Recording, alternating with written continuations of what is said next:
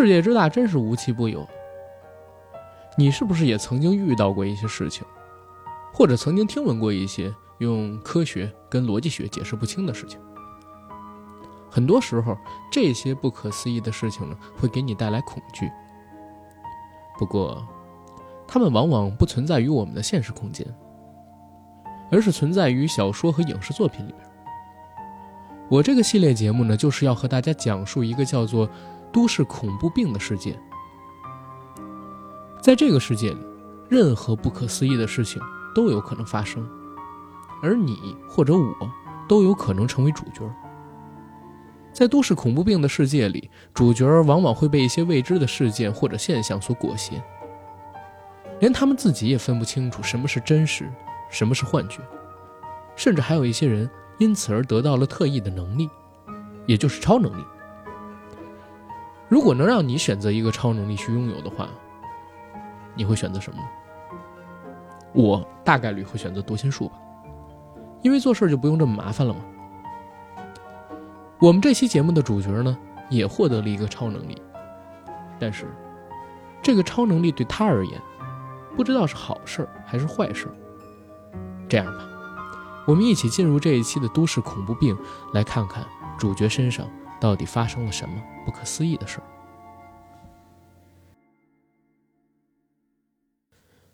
Hello，大家好，欢迎收听我们这一期的硬核电台，我是主播阿甘。呃，非常高兴在空中和大家见面。然后这期节目呢，我们还是来继续上一期节目的话题，聊聊都市恐怖病中的语言和恐惧炸弹。然后在正式的节目开始之前呢，说两个事儿，这是针对于上一期节目推出之后评论区里边的一些声音吧做的一个回应。首先呢，大家发来了很多的好评啊，这一块儿呢我也是感谢大家的支持。不出意外的话，都市恐怖病这个系列还会做下去。而且呢，我在评论区里边看到了很多听友朋友提出来的很好的建议，比如说建议我把伊藤润二老师的一些作品也改编成这种节目。录制出来给大家听，确实对我而言是一个启发。那可能说，原本《都市恐怖病》这个短篇小说集聊完之后，不出意外的话，我可以把这种玄奇的、没头没尾的，同时又带一点恐怖跟喜剧色彩的故事，做成一系列的节目，放到这个专题里边来给大家听。这是我们前言要讲的第一个事儿，也是对这个系列节目未来的一个展望。然后第二个事儿呢，其实就是讲可能我们这个节目吧，呃。没有大家想的制作的那么顺利，为啥？因为在上期节目推出了之后，其实，在那期节目的评论区里边，有几个啊听友朋友，呃，似乎是触碰了一些敏感的神经，然后针对于九把刀他个人的一些问题啊，在我这个评论区里边，呃，写下了一些言论，而且说我为什么要聊哒哒那个作作家的书。然后还要把我这个节目给举报，而且已经举报。那这种评论，其实我都说实话给删除了，因为呃，本身它是没有什么问题的。我们大家也都知道，艺术是艺术，然后作品是作品，人是人。我也没有说他这个人是对的呀，我也认为他现在这个呃说的话、做的事儿很有问题。但是我只想聊他的作品而已。我不知道这个得罪了谁，或者说怎么就牵扯到那啥的问题了。但是如果说这种声音还会出现，那不好意思，可能我这个节目我也不做下去了，或者说我都市恐怖病这个短篇小说集我就不讲了，我直接去讲其他类型的故事。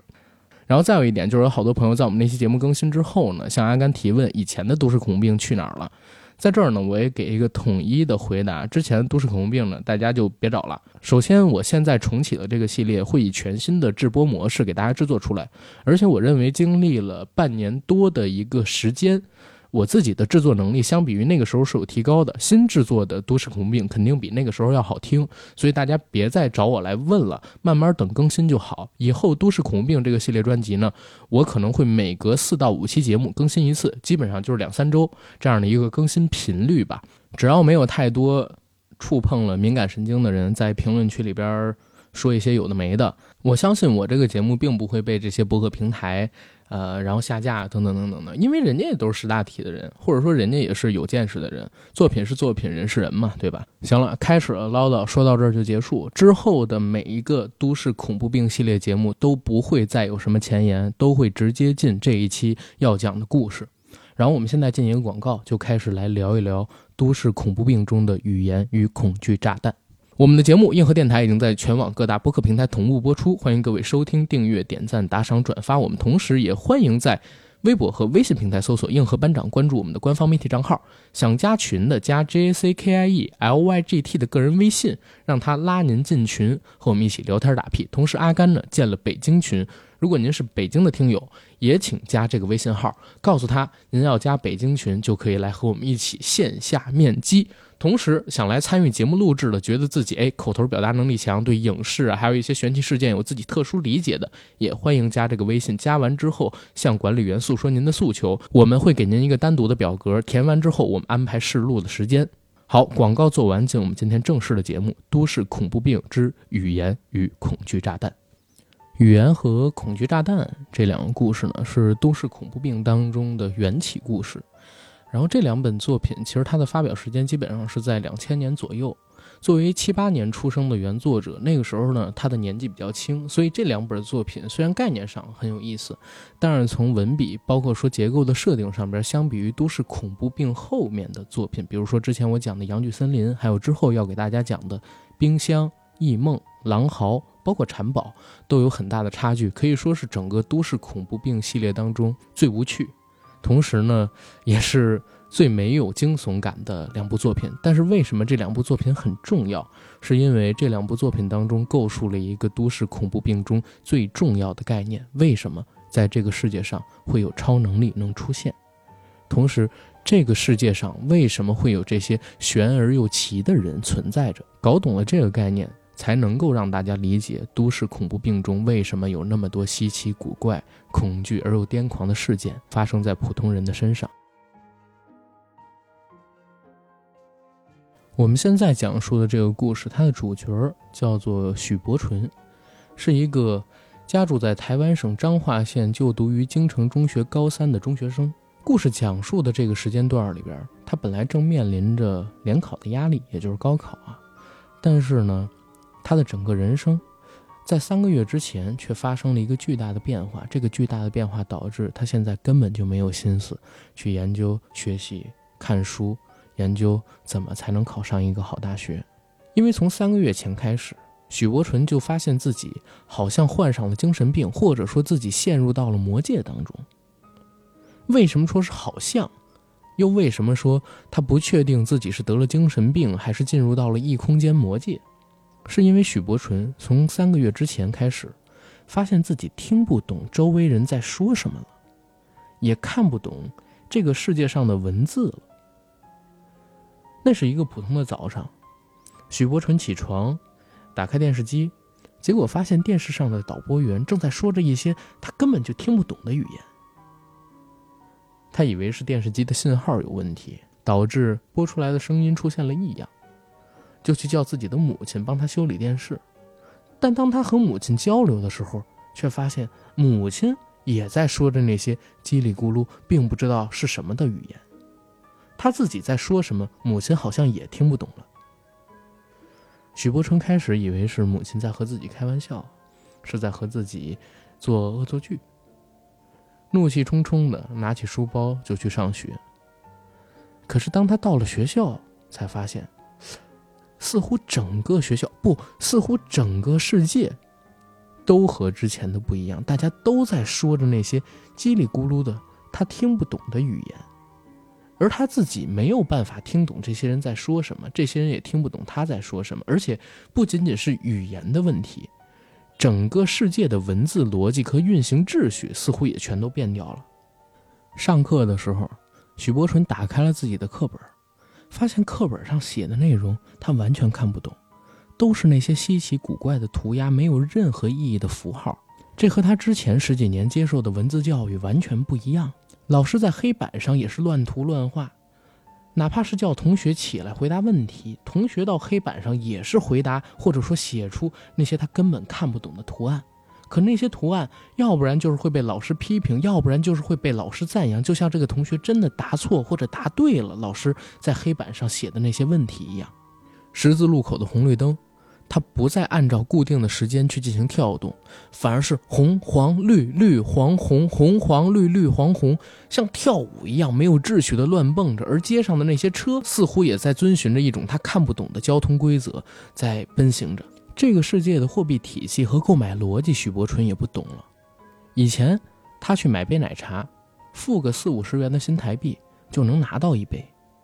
但是从三个月前他发生的这种莫名的状况开始，他把钱给到售货员，售货员呢，有的时候会给他递上一杯奶茶，而有的时候呢会给他一个嘴巴，有的时候会给他一杯橙汁儿，有的时候会对他破口大骂。而同时，在他买到了奶茶或者橙汁之后，售货员找给他的。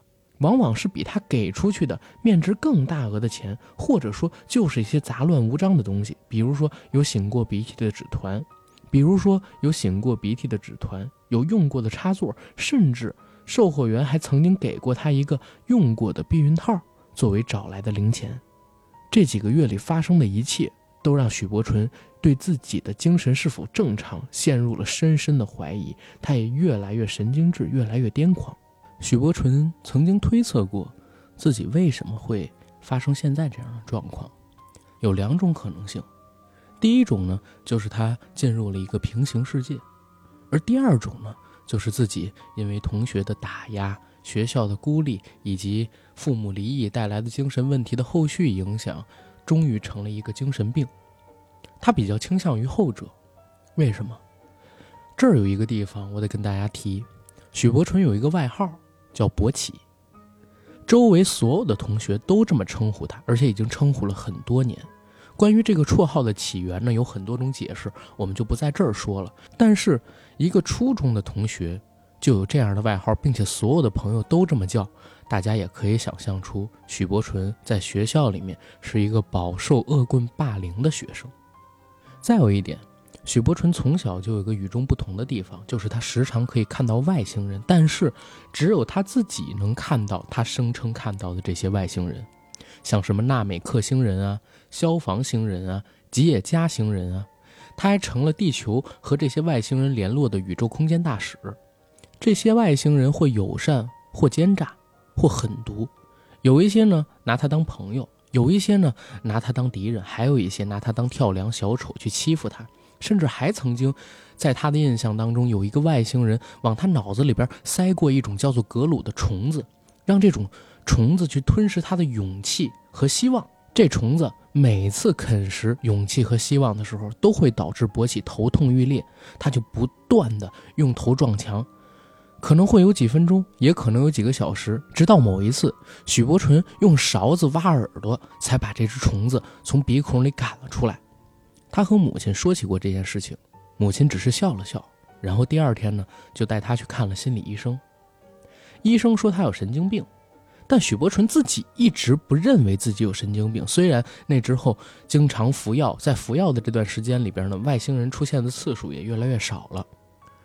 他自己在这几个月里，时常怀疑是不是因为同学对他的这种欺负，导致他终于变成了一个真正的神经病。直到这一天。我操！我居然真的有这种事儿！我果然不是神经病。许伯纯紧紧抓着手里边的报纸，心里边的震撼呢，也久久的不能停，脑子被报纸上的内容激的是一团混沌。发生这件事情已经快三个月了吧？许伯淳已经几乎完全放弃抵抗，就要接受自己是一个精神病人的事实了，却在今天，风吹到他脚边的一张报纸上。看到了一篇文章，本来这张报纸他也注意不到，但是这张报纸上却出现了他自己从小学到大的那种中文汉字。许伯淳欣喜若狂，捡起这张报纸，把上面的文字啃读了好几遍，发现原来在这个世界上，不仅仅他自己遇到了这几个月中间发生的怪事儿。这篇文章的作者叫柯宇恒，柯宇恒把这篇文章起名叫做《鸡游记》。鸡是畸形的畸，游是游历的游。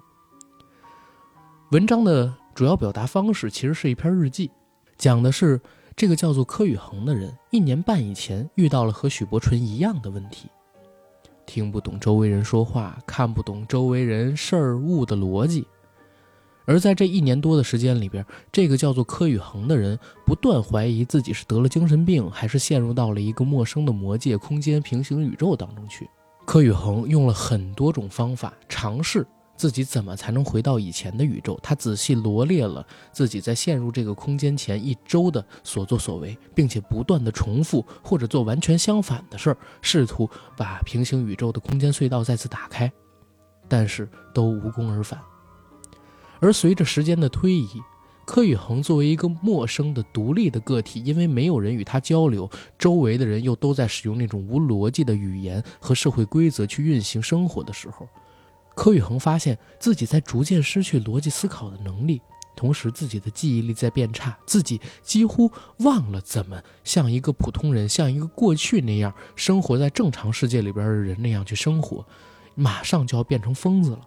柯宇恒发现这种状况出现之后，每天就开始进行数字记读，从一写到五百。最开始的时候，他只需要几分钟的时间，当然，这个几分钟也是柯宇恒通过自造的沙漏去计量的。毕竟，在这个世界里边，时钟已经是他们看不懂的东西了。最早的时候，几分钟，柯宇恒就可以从一数到五百，但随着时间推移，他需要的时间越来越久。写下这篇文章之前，柯宇恒已经需要一百分钟才能够写下从一到五百，而且可能按照他的估量，其中还会有漏数或者忘记的数字。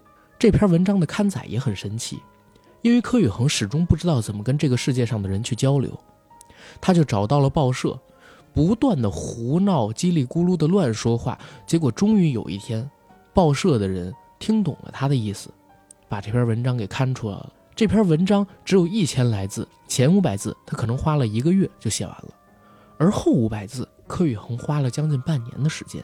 在文章的最后，柯宇恒留下了自己的地址，是在台湾省的青竹新华对面的小吃店打工。如果有和他有相同遭遇的人，请到这个小吃店来找他。虽然他不知道这些人能不能看得懂公交路线。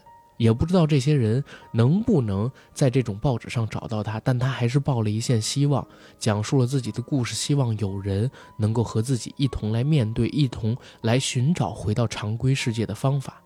这篇文章的出现，打破了许伯纯过去几个月以来对自己的怀疑，他终于觉得找到了一个人生的希望，他不是疯子。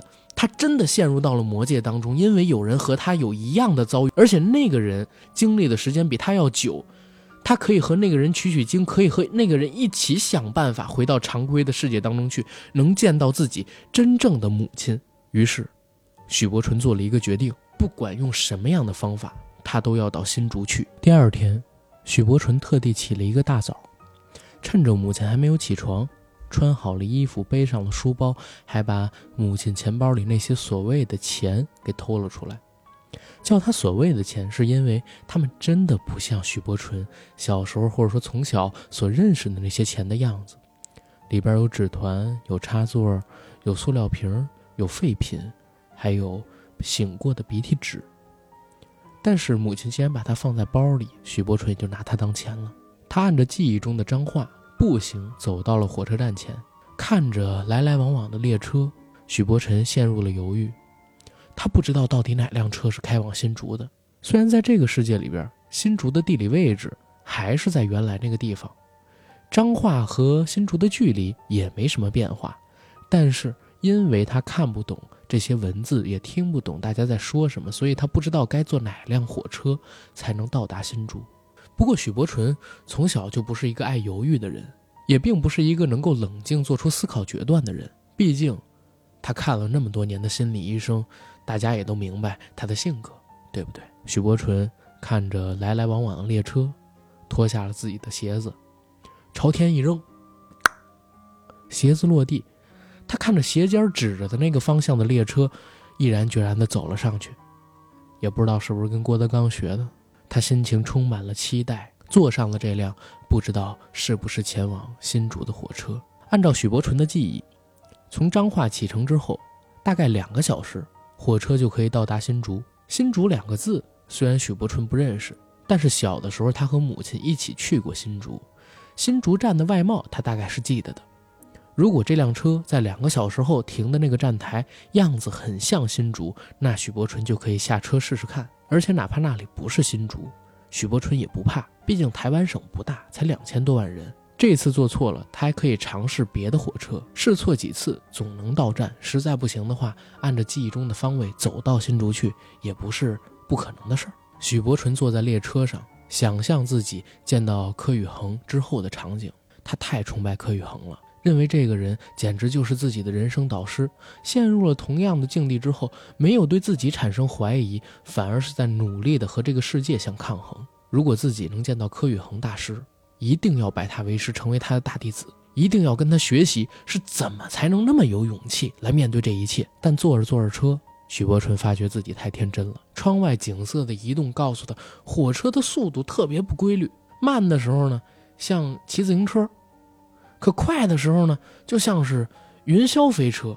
这个列车有时候还会倒退行驶，刚刚到过的站，待会儿可能还会回去，真是让人一头雾水。可尽管是这样，许伯纯依旧坚定自己一定要找到柯宇恒老师，一定要和他会合。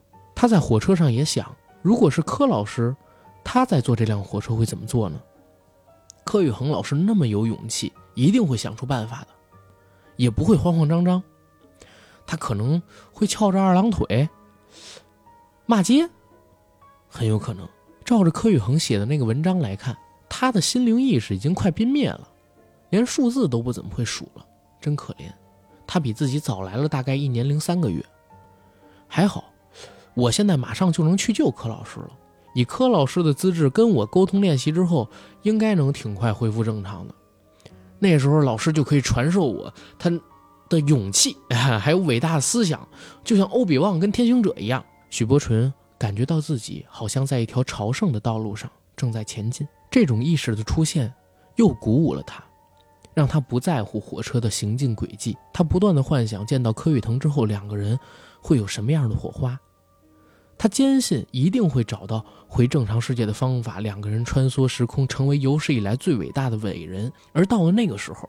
那些欺负他的同学，把他塞进垃圾桶的同学，在他脸上用粉笔乱画，老师就不会拿他当笨蛋和白痴看了。他也可以骄傲地带着母亲走到之前给他看病的那个精神医生面前，说：“呸，我他妈才没有幻想症。”正当他想到这一段的时候，火车又停下来了。等等等等，许伯纯飞快地拿起行李跳下车，因为他看见在这辆火车停站的那个站牌前。本来是七扭八歪的符号下，贴着一张 A4 大的纸，写着“新竹”两个深色大字，旁边还有一行小字，上边书着“要找柯宇恒的人，请速至清大夜市小吃店跟路况的地图如下。P.S. 别搭交通工具。”呵，柯老师真是料事如神啊，知道火车不规律的可怕，贴上这张纸，轻易的就救了我呀。我和柯老师一定能回到原来的平行宇宙，击败这个世界的无逻辑。出了车站，许伯纯照着地图上的指示，很快的就到了新华青竹对面的那个小吃店。哎呀，紧张啊！马上就要见到柯宇腾老师了。许伯纯满怀期待的踏进了那家毫不起眼的小吃店，结果呼吸几乎都停止了。他眼前看到的是一个抱着头、痛苦的在地上抽搐、蠕动的人，而那个人发出来的声音有一些是他能听得懂的，所以他辨认出来那个人应该就是柯老师。他抓着柯宇腾的肩膀，口中喊：“柯老师，哎，你撑着，我是你大弟子啊，一切都没事了，你醒醒，醒醒！别别！”柯宇恒的脑袋好像很疼，满眼都是眼泪跟鼻涕，他拼命的打着自己的头，然后说着这些不知道是什么语言的怪叫声。考试，你别怕，我小时候也常这样，是不是？那个你也中了格鲁啊？他是不是钻你那后脑勺去了？我我我教你啊，你拿那个小汤勺伸进自己的这耳朵眼里边去，然后他就能从鼻孔里边出来，要不然你就撞墙，把他撞晕了，一会儿就不疼了。柯老师，你学我没问题。许伯纯觉得柯宇恒应该是遇到了和他当时一样的问题，被格鲁给寄生了，找不着汤勺，就准备拽着柯宇恒的头去撞桌角，但刚准备撞的时候，就被一个老头拉住了。这老头呢，花白头发，戴一副金丝眼镜，留一大胡子，嘴里边呢还叼了根烟斗，对着他说：“这位小朋友，你也听得懂语言吗？”啊，老头，你也是掉进这魔界的受害者呀？太好了，真是太好！原来真的有同伴啊！老头紧紧握着许伯纯的手。眼泪都流下来了。这老头也是看了柯宇恒的报纸才赶过来的。老头，我我见你挺高兴的，但是我得问你啊，你你是不是也拜这个柯老师做师傅了？啊？我说你拜柯宇恒做师傅了吗？什么意思？什什么师傅？那就是没有，对吧？那我就不客气了啊。许国春觉得。这老头可真是大笨蛋，白白放掉了大好的机会。要是大弟子被别人给截胡了，做二弟子可就不威风了。他撒开拽着柯宇腾头的手，立刻就向抱着头在地上打滚的柯宇腾跪下来，说：“柯老师，你的大弟子许伯纯向您请安，您叫我伯起就行了。”柯宇恒没搭理他，还是跪在地上，用脑袋敲着地板，就像给他磕头一样。“老师，你别这样，这样我不好意思。”许伯纯扶起了柯宇恒，柯宇恒这时候呢，头好像也撞晕了，全身瘫软的躺在这个椅子上。许伯纯开始和老头两个人对谈，互相介绍，或者说互相讨论自己是怎么掉入到这个空间中，又有多久了。老头说他姓杨，是台大心理系的教授，来到这儿呢，大概有七个多月的时间了。老杨，你来这儿七个月了？啊，你叫我杨教授就可以了，啊，行行行，老杨，你到这是七个月吧？哎，大概是七个月吧，我没仔细算过。不过你说法有问题，怎么就确定是我们来而不是我们出了问题呢？再有，你请叫我杨教授就好了。啊，行，老杨是这样，柯老师呢，在他的名著里边写过，如果不是我们掉到魔界，那我们就没救了，对不对？没有正常的地方回去。所以，我们肯定是需要自己先认定自己是掉进魔界里，不能想着自己神经病。而且，现在有柯老师这样症状的人，除了你，还有我，有仨人了。这可不是个例，咱掉入魔界的可能性很大呀。两个人正聊着，有一个女人走进了店里，站在他们俩的旁边。请问，你们刚刚说的是不是国语啊？女人的声音有点颤抖，啊，小姐姐，你你也是难友啊？来坐坐坐坐坐。老杨的眼睛露出来喜悦的光芒。这女人呢，很漂亮，细白的皮肤，眼睛是丹凤眼，穿一个紫色的裙子，小腿儿好美。许伯纯拉过一把椅子，让这女生坐下。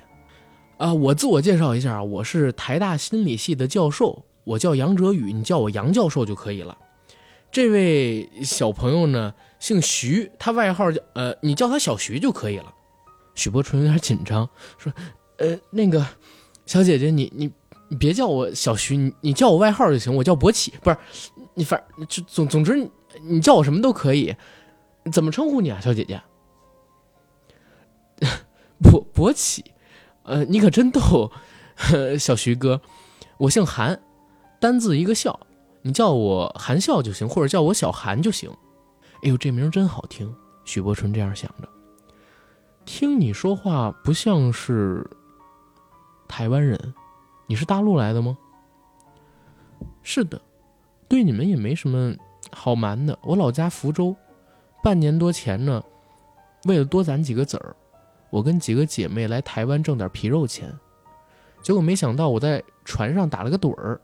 醒过来之后，一上岸就发现台湾这地方怪怪的，然后跟我一起来的这些姐妹行为也变得好奇怪，就跟柯宇恒先生写的那事儿一样。我就这么自己一个人，人生又地不熟，我还以为台湾本来就是一个这么诡异的地方，快把自己给逼疯了。许伯纯听着就想，可怜的小韩，不只是做鸡，还在魔界做鸡。这运气也太背了吧！三个人絮絮叨叨聊了聊，似乎三个人絮絮叨叨聊了聊，最后达成了一致的观点，认为柯宇恒在报纸上写的文章基本上推论没错，他们几个人确实是落入了一个魔界或者说平行宇宙当中，必须得找办法逃脱出去。许伯纯觉得自己得做点什么了。唉，我不装了，我摊牌了，啊，我我现在我要召唤外星人了，不是到紧要关头，我不会这么做的。许伯纯无奈的看着对面的小韩和老杨。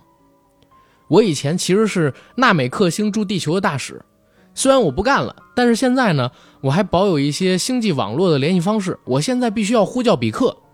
他是一个很有智慧的纳美克星人，你们别害怕啊，要注意一点星际礼节。说完这些话，就在老杨和小韩满脸疑惑的时候，许伯纯掏出了自己的小弟弟，开始撒尿在小吃店的地板上，用尿水呢画出了一张星际传输图腾，一边甩着小弟弟洒水，一边高喊：“位置五六七八 A 二三四四，身份辨识。”这个宇宙骑士 H 二二二，密码三点一四一五九二六，呼叫比克，呼叫比克。做完上边这些行为之后，许伯纯自己看到了一阵紫色的烟雾，在紫色的烟雾散开之后，比克的影像就传过来了。这一次，许伯纯因为圣水憋得很久，所以泄得很充足。这个星际图腾的力量比较强，可能说啊，比克的样子就清楚一些。传送的时间呢也会久一些。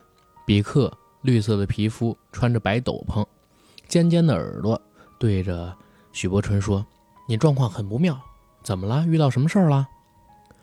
啊，这个我现在啊，我也不知道该怎么跟你说。反正我好像遇到了一个魔界什么乱七八糟的事比克，你能帮帮我吗？许伯纯看着眼前的比克，不知道自己该说什么，就转过头问老杨和小韩。哎，你们俩有什么要问的？快点，快点！是把你们的问题都说一遍，还是让比克救咱们出去啊？许伯纯兴奋地看着后面的两个人，但是小韩和老杨的眼神都很不对劲，像在看精神病一样看着许伯纯。怎么啦？要问就快问啊！一会儿我圣水干了，这比克可就走了。你刚刚在跟谁说话？小韩慢腾腾的说：“嗯，你看不见比克吗？”不会吧，老杨，你问点什么？你看得见比克吧？小徐，我只看得见你对一团空气自言自语，还有，你把你的小鸟收起来。老杨的表情很不自在。妈的，我自己问，又把我当精神病了。我偏不收起来。许伯春甩了甩。比克，你能不能把我们救出这儿啊？不行。因为我们和你也没有什么盟约，我们和地球人也没有相应的条件，我们没办法做谈判，怎么能把你们带出这个空间呢？对吧？shit，那能不能看在老交情的份上，我可以先提醒你，你只能问三个问题，一个月你只能问三个问题，你必须要好好考虑清楚再问。我知道你也应该知道你自己很笨，所以你要想想问我这三个问题该是什么。嗯。好吧，我们在魔界里吗？还是我们都疯掉了？这个问题是许伯纯觉得最关键的。拒绝回答，我只能提供片段的线索，其余的得靠你们自己拼凑。那你这叫我怎么问？太怪异的规定了吧？这不是整我吗？已经有一个问题，我告诉你答案了，因为我不知道你的真实情形，你只是传送我的影像过来，我没有办法对你的处境做分析。好吧。那有没有一种外星生物能够吸收人的逻辑能力啊？有，有，我们叫它屌克，是一种病毒。这种病毒呢，不知道是谁发明、生产、散布的，而且还能不断的进化，连天马医院制造的流星拳细胞都赶不上它的速度。啊，这么厉害！那那中毒了怎么办？这是第三个问题了啊。中毒的情形跟屌克的能力有关。越进化的屌克呢，症状就越复杂越严重，而且对越高智能的物种，逻辑杀伤力就越强。每个星球都有患者。比克皱着眉头说：“中毒以后呢，屌克一方面吸取中毒人的逻辑能力，同时呢又排射出一种酵素，这种酵素会让患者的大脑在吸取逻辑的过程当中被麻痹。总而言之来讲，就是中毒之后逻辑逐步丧失，符号系统也会崩溃。不管是哪一星的人，只要中了屌客，都会在很长的一段时间里边成为废人。啊，这么厉害！但是你说的不清楚啊，这不算一个问题的完整回答。我要知道酵素是怎么回事，干嘛要麻痹呀？就跟蚊子一样啊，蚊子吸血的时候也会麻痹你啊。而且屌客的酵素会刺激大脑发出共鸣的现象，也就是说，患者虽然逐步丧失符号能力，但是只要没有完全崩溃，患者之间呢彼此可以借由共鸣的效果去沟通，这样病情恶化的速度呢就会减缓。哎，就是这个，就是这个，跟我们现在很像。你能不能再告诉我们一点啊？呃，不行。说完这两个字儿，比克的影像就咻的一声消失了。许伯纯很意外，怎么这么快啊？这次他圣水很足，应该比克待的时间挺长啊。正当他怀疑的时候，突然看见了小韩。小韩正拿着拖把在擦他刚才撒下的那个圣水布下的星际图腾。小韩，你干嘛呀？你你不知道下一次找比克要等下个月吗？你你别这样，人家小吃店老板刚刚看到你在他店里洒圣水，就出来骂街了。所以我我只是在帮你清理一下。你们什么都没看见吗？刚才，小徐哥，你大概是太累了吧？我们出去走走，多聊聊就好了。小韩同情的看着许伯纯，许伯纯正想解释点什么，小吃店的老板拿着菜刀出来了。三个人在这店里待不下去，只好扶起来柯宇恒，把他也给带走了。经过一番讨论，因为老杨觉得自己家里边比较大，年纪呢也比较大，就把几个人带回了家里。而到了老杨家，柯宇恒也醒过来了，只是，呃，似乎因为他太久没有和人进行交流，语言的能力呢还在逐步的恢复当中。说话都是断断续续的，但是通过不断的和他交流，大家也发现柯宇恒他说话越来越流畅，越来越通顺了。几个人把刚才在小吃店里边柯宇恒昏倒之后发生的情况原原本本的跟他报备了一遍。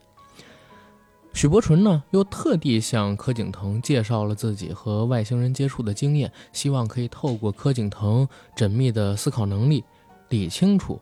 事件的真相，并且搞清楚他自己过去到底是不是精神有毛病。柯宇恒问许伯纯：“比克觉得我们并不是精神病，对吗？”“对啊。”比克说：“我们是中了一种叫做屌克的毒，没说我们是精神病。”我觉得他说的很有道理。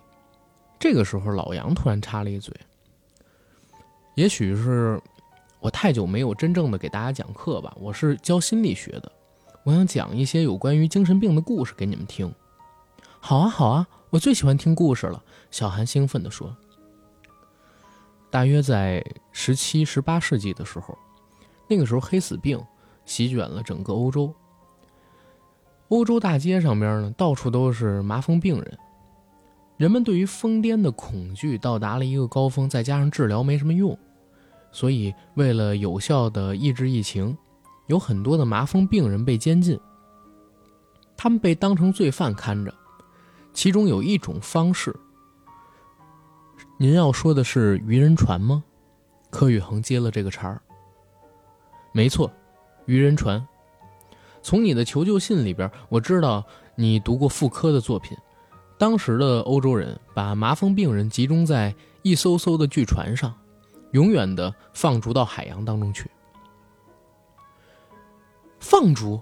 他们只是生病，又没做错什么事儿，凭什么？因为畏惧。麻风病人的言行怪异癫狂，其中某些患者甚至能预言未来，声称遇见将至的灾祸或者看到万年后审判日的来临。当时的人们不了解疯癫的本质，但又惧怕未知，所以把他们禁锢在与世隔离的汪洋，在辽阔的海上遥无止境的漂流。疯人们失去了地平线，每天日升日落僵化的规律，时间仿佛静止了。许伯纯。等人陷入了深思。想到疯人们被放逐于社会外，等于被判了精神上的死刑，在时空消失的孤海上等着，或许哪一天暴风雨会把自己吞噬。几个人都哭了。现在的他们，不就如同坐在渔人船上吗？如果他们自己坚持保持自认的理智，那就绝对没有人能够听得懂他们说的话，未来也不可能。他们完全被屏蔽在意义之外，被放逐了。过了十多分钟的静默，博奇，我相信你。柯宇恒睁开眼睛看着许伯纯，老杨，你家里有车吗？有。等一下，我们。直接去趟精神病院吧。好，小柯，听你的。几个人坐上了老杨的车，向着精神病院开进。因为中间搞不懂交通标志，加上老杨没种，所以他们开了好几个小时才到了老杨家附近的那家精神病院。接着，几个人趁着医院门口守卫不注意的时候，溜进了精神病院。四个人看到了几个眼神空洞的患者在乱晃着。许伯纯注意到，每隔几公尺就有一个院方的看护，他们似乎不是在保护或者说治疗患者，而是在监视的患者。许伯纯正想着，忽然发现身边的柯宇恒，也就是他的柯老师，怪怪的。柯宇恒的眼神似乎在恐惧着些什么，许伯纯就顺着柯宇恒的眼神看了过去。柯宇恒在看着大厅的墙角。墙角有几个精神病患者一动不动地坐在椅子上，眼睛茫然地直视着自己的前方。这几个患者没有发出任何声响，但是那样静静的，不，那样死寂的坐着，却给了许伯纯一种异常异样的感觉，有一种像是枯槁的木乃伊一样，但是。但是又不像是木乃伊。如果他们是木乃伊，怎么会像随时要爆炸呢？在他们的身体里边，正在鼓荡着一股热滚滚的力量，像是从地心冒出来、岩浆喷发的那种热量。没有生机的外表，跟世界完全断线的眼神里，却好像有一种急欲发出最巨大、最凄厉的哀嚎。全身紧闭的毛孔正拼命压抑体内震耳欲聋的万千呐喊。柯宇恒抓住了他，人，我也一样。许伯纯点点头，在老杨耳边说：“，你有没有觉得那堆怪怪的、傻傻的人有点问题？比如，比如什么呀？比如你有没有觉得他们身体里边好像藏着巨大的声音啊？”没有。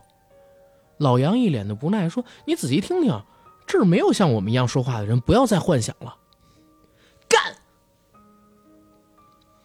许伯纯在老杨耳边大叫一声。许伯纯最讨厌别人说他幻想了。自从他母亲和父亲离婚之后，那些外星朋友就不断出现在他的生活里。母亲几次带他去看精神病医生，医生都说他有幻想症，所以他特别讨厌这个词儿。这个“干”字，毫不犹豫地喊出来，老杨吓了一大跳，捂着耳朵摔倒在地上。但柯老师。突然之间，指着那些死寂的人，全身紧绷，说：“他们动了。”许伯纯看了过去，发现那几个呆呆的人突然眉头微皱了起来，好深的恐惧啊！那些人空洞的眼神中闪过一丝极动人的色彩，但转瞬间就一溜烟的没了。许伯春就走到了一个患者身边，在耳边轻声的说：“你听得懂我说的话吗？”患者没有表情。许伯春转过头，刚想跟柯宇恒说点什么，可就在这个时候，啊！那名许伯纯身边的患者忽然竭力吼出了一声巨响。许伯纯立刻被震倒在地上。震倒不是被吓倒，柯宇恒、小韩、老杨也几乎被同时震翻。那一声鬼哭神嚎般的声音，力量仿佛承载了千亿吨的力量，像一颗核弹的核辐射一样，向四周袭击，在小小的大厅里边暴走。一秒、两秒、三秒，许伯纯发现更骇人的事情发生了。其他本来也是空洞的、呆坐在角落里的患者，像串鞭炮一样，受到了那个沉重巨响的点燃，竟然一个接一个哭天抢地的呐喊，每一个都要比第一个狂吼时吼出更大的声音，后一个的声浪呢，也比前一个更有力量，像连锁一样。几秒钟后，原本静止的患者全部都发出了那种惊人的巨响。巨响，没错，不是声音，因为已经算不上声音了。许伯纯和柯宇恒看到了像声音一样的能量从这些人身体里边暴露了出来。那些患者不只是嘴巴。许伯纯和柯宇恒看到无数道声音从患者的鼻孔、胸口、指甲缝、眼珠、头发、屁股、阴茎，甚至每一个细孔中释放出来。没错，你们没有听错，是看见了声音。他不知道这些颜色是什么，是能量的颜色吗？这些声音代表的力量又源自于什么呢？许伯纯觉得癫狂和恐惧是他们最好的名字。无数道癫狂从不同患者释放出来，他们的颜色和方式都不一样。有个患者蹲着，以身体为中心，像陀螺一样打转儿。这些能量，这些癫狂，像四面八方辐射一样的窜出来。有个光头的患者在地上用头快速的滚动，他体内的癫狂不规则的乱冲。还有一个患者像蚯蚓一样在地上蠕动。癫狂缓慢但极沉重的从他的前门和后门流泻了出来，样子十分诡异，看得人想吐。这些患者就释放着自己近乎无止境的呐喊，癫狂，好可怕的癫狂。小韩、老杨、许伯纯全都卷成了一团，捂着自己耳朵。可面对排山倒海的癫狂，似乎什么防护动作都是多余的。这些能量从每一个角度贯穿了他们的身体，狠狠地在体内冲撞着，就像千万道闪电轰击着，就像是传说中最恐怖的酷刑：把人放在油锅里，然后从他的屁股里塞进一根烧红的烙铁一样。这种感觉乘以一千，大概就是许伯纯自己感受到的那种恐惧。就在这个时候，神奇的事突然发生了，一个英雄的身影。突然矗立在远远的桌子上。柯宇恒的身体也被癫狂给爆透了，但是柯宇恒五指成爪，突然从桌子上猛烈的跳起来，然后就凌空旋转起来了，完全没着地，像是吊扇一样老老实实的飞转起来。这个大厅里四乱奔走的癫狂就一道一道的向柯宇恒身上飙了过去，不对，是被强吸了过去。他像一个巨大的磁铁，又像一个黑洞，把这些能量。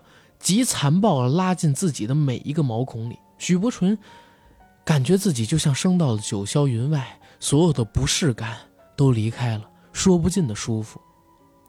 可是柯宇恒却凄厉地哭喊着，声音的巨大简直可以和那些患者喊出来的声音相媲美，但他的身体呢，又不停地急速旋转，无止境地把这些能量、这些癫狂、这些恐惧强行吸过去。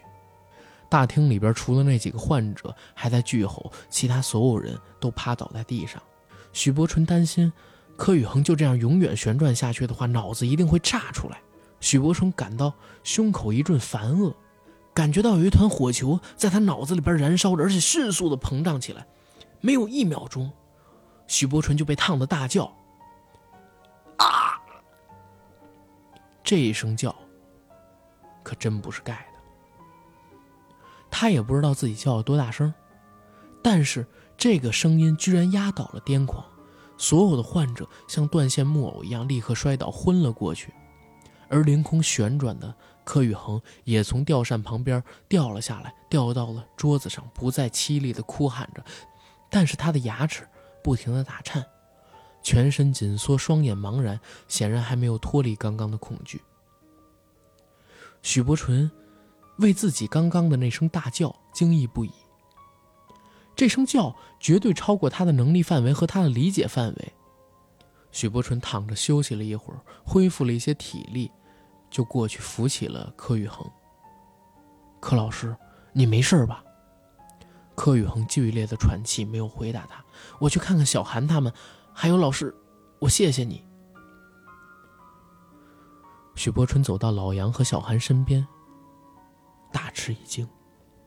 老杨还好，只是昏倒过去，但是小韩的样子呢，却十分怕人。小韩两眼涣散，流着口水，一会儿嘻嘻鬼笑，一会儿竭力哭闹，一定是被刚刚的情景吓坏了。许伯纯紧紧地抱着小韩，轻拍着他的香背：“没事了，我和柯老师把场面都控制住了。你在我怀里哭吧。”可话没说完。就听见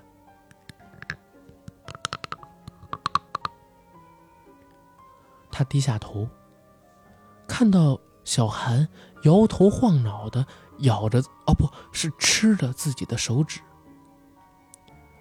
小韩一边痴痴的笑，一边爽快的把自己的纤纤玉指一根一根的啃了下来。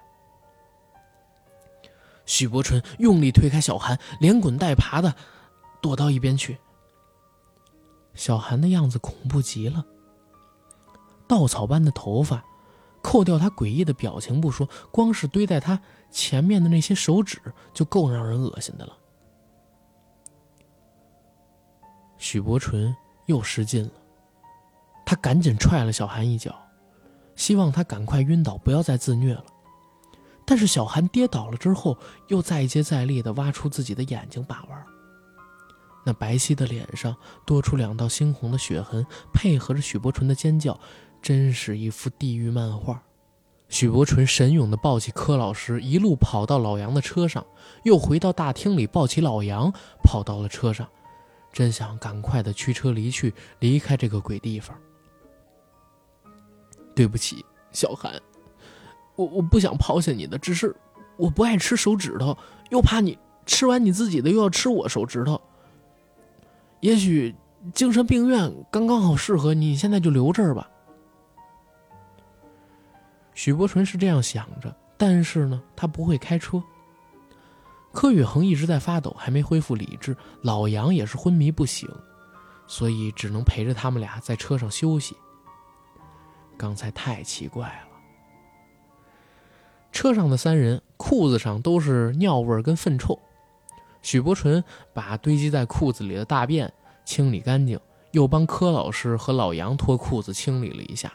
过了好久，大概是七八点吧，他觉得自己饿得要命。可是柯老师和老杨还没有恢复神智，加上附近也没什么人家，许伯纯只好试着走到精神病院的警卫室，想要点东西吃。可走到那儿却发现警卫室里边两个警卫都昏倒了，而且。他也闻到这俩人身上有浓重的粪臭味儿。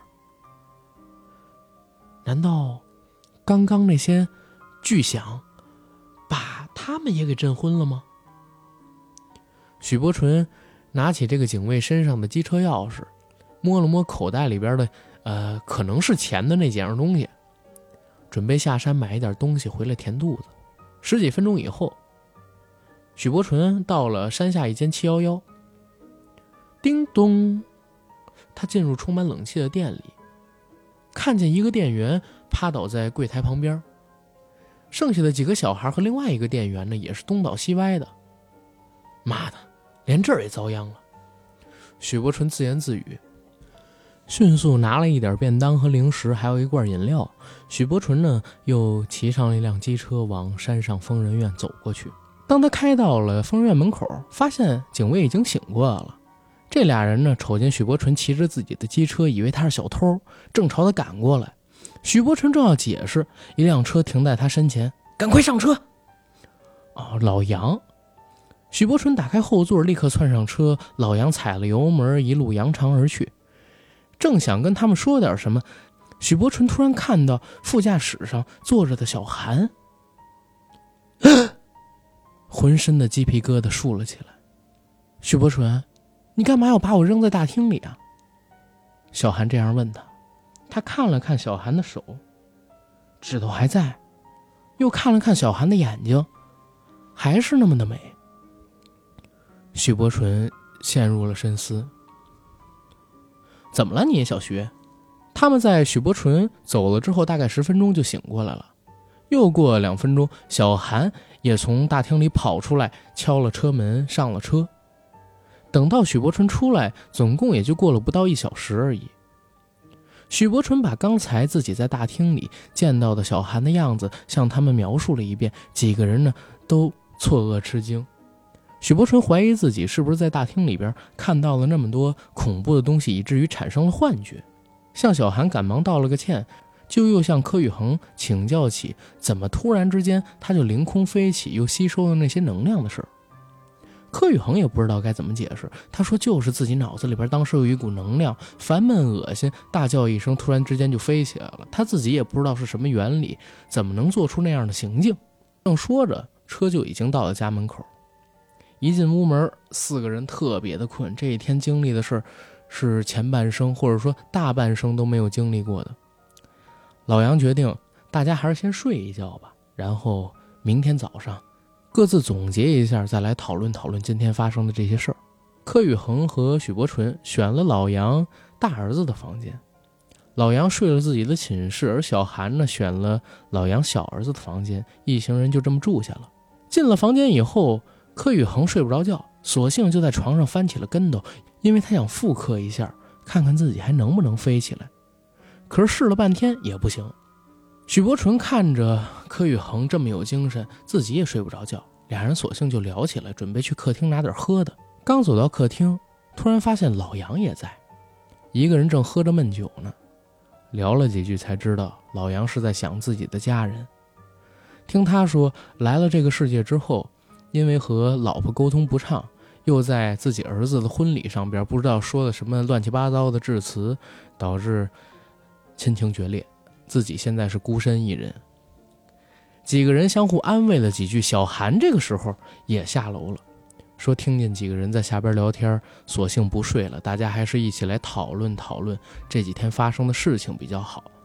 遇到一起，先是柯老师不会说话，后来又在精神病院里边遇到那么些让人心烦的事儿，大家还没好好的聊一聊呢。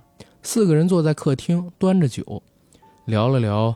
他们相见的经过，这个时候呢，许伯纯就说：“我觉得自己挺幸运，柯老师，要不是一阵风把那报纸吹到我脚边，我都找不来您。我也是，我也觉得自己很幸运。那张报纸上的广告正好是一位客人，我们俩做完之后，他付给我的钱，我看到的时候简直觉得自己获得了重生。当天晚上，我跟那个皮条大哥说了一会儿的话，头也不回的就走了，也不知道我自己当时说了什么，我自己也挺想知道呢。”小韩笑着说：“还有一点也很庆幸，小柯在那个新竹车站上边贴的 A4 纸条，要不是他，我真不知道自己该在哪儿下车。”老杨说道：“纸条？什么纸条啊？”柯宇恒很疑惑。柯老师，就是你贴在月台站板上那张纸条啊！我也是看了那张纸条才下车的。我没贴什么纸条啊，不是你贴的。也不是我和老杨贴的，那难道是小韩贴的吗？我没有，我没有，我也是看到那张纸条才下车的。什么纸条啊？几个人发现不对，就赶快把关于那张纸条的内容说了一遍。但柯宇恒还是否认那张纸条是他写的。四个人都没有贴那张纸条，那贴纸条的人是谁呢？难道还有一个人？他之前。见到了柯宇恒，结果觉得柯宇恒已经马上就要崩溃了，就又走开了，留了一个柯宇恒的地址给其他人。几个人想来想去，觉得这可能是最有可能性的一种解释方案，所以他们认定可能在这个世界上边还有一个和他们一样的难友，或者说不止一个和他们一样的难友没被他们发现。所以几个人决定要多登几天的报纸。让没有注意到这次事件的难友们来找他们，这样的话更能增加逃脱这个世界的机会。柯宇恒向大家提了一个问题，说：“哎，你们有没有察觉，我们经历的这一切，绝对不是单纯的精神疾病或者掉到奇怪的空间吗？在精神病院里边，像老杨还有小韩，虽然没有像我和博起一样对那些沉默的患者有特别的感应，也没有出现我们两个人身上那种异常的能力。”但是咱们感知到的那种，呃巨大的恐惧和那些患者身上发生的异象却是确实存在的，铁一样的存在啊！博起他当时骑着机车到了山下的便利店，便利店里的人不也是屎尿齐出吗？这肯定不是巧合，这简直太悬了！我觉得这事儿很不寻常，绝不是咱们精神有问题，也不仅仅是我们陷入到一个异空间这么简单。但是究竟发生了什么事儿，我现在也说不出个所以然来。四个人想了又想，困意袭来，最终决定，哎，就在沙发上挤一挤吧。几个人抱着沙发上的小枕头，闭上了自己的眼睛。第二天早上，四个人吃完早餐，就开始各做各的事儿。老杨和柯宇恒开上了车去报社，准备刊登报纸。小韩上了二楼的卧室去补觉，而许伯纯呢，一个人在客厅里。呆呆地望着昨晚上小韩睡觉的时候抱着的那个沙发抱枕，看着小韩的身影没入了二楼的房门，许伯纯全身的筋骨一下散了开来，抱着小韩昨晚上把玩的猫形抱枕，嗯，把小韩残留的体香狠狠地吸进自己的肺里。哎呦，怎么女生这么香呢？闻着小韩的香味儿。许伯纯逐渐了解到自己为什么会有“勃起”这个称号，因为昨晚都是在沙发上睡的，他也没睡好，闻着这味儿没多久就沉沉睡过去了。直到他从沙发上滚下来，许伯纯都不知道自己睡了多久，毕竟在这儿没有一个时钟是正常的。柯老师和老杨两个人还没有回来，小韩应该也没睡好觉。哎，等等。许伯纯有了一个计划，他把拖鞋呢取了下来，把自己的脚擦得干干净净，接着蹑手蹑脚地踏上楼梯，往小韩睡觉的房间开始行进。他每一脚都踏得很慢很稳，没有半点声音。很快就到了小韩的门口，许伯纯深吸了一口气，一个箭步推开了门。可推开门以后，他就后悔了。门里的景象，不是应该他能看到的。一个怪物，一个在各种定义下都会被称为怪物的怪物。虽然许伯纯小的时候见过上百种外星人，但没有一个像这个怪物一样那样令人作呕，令他战栗不已。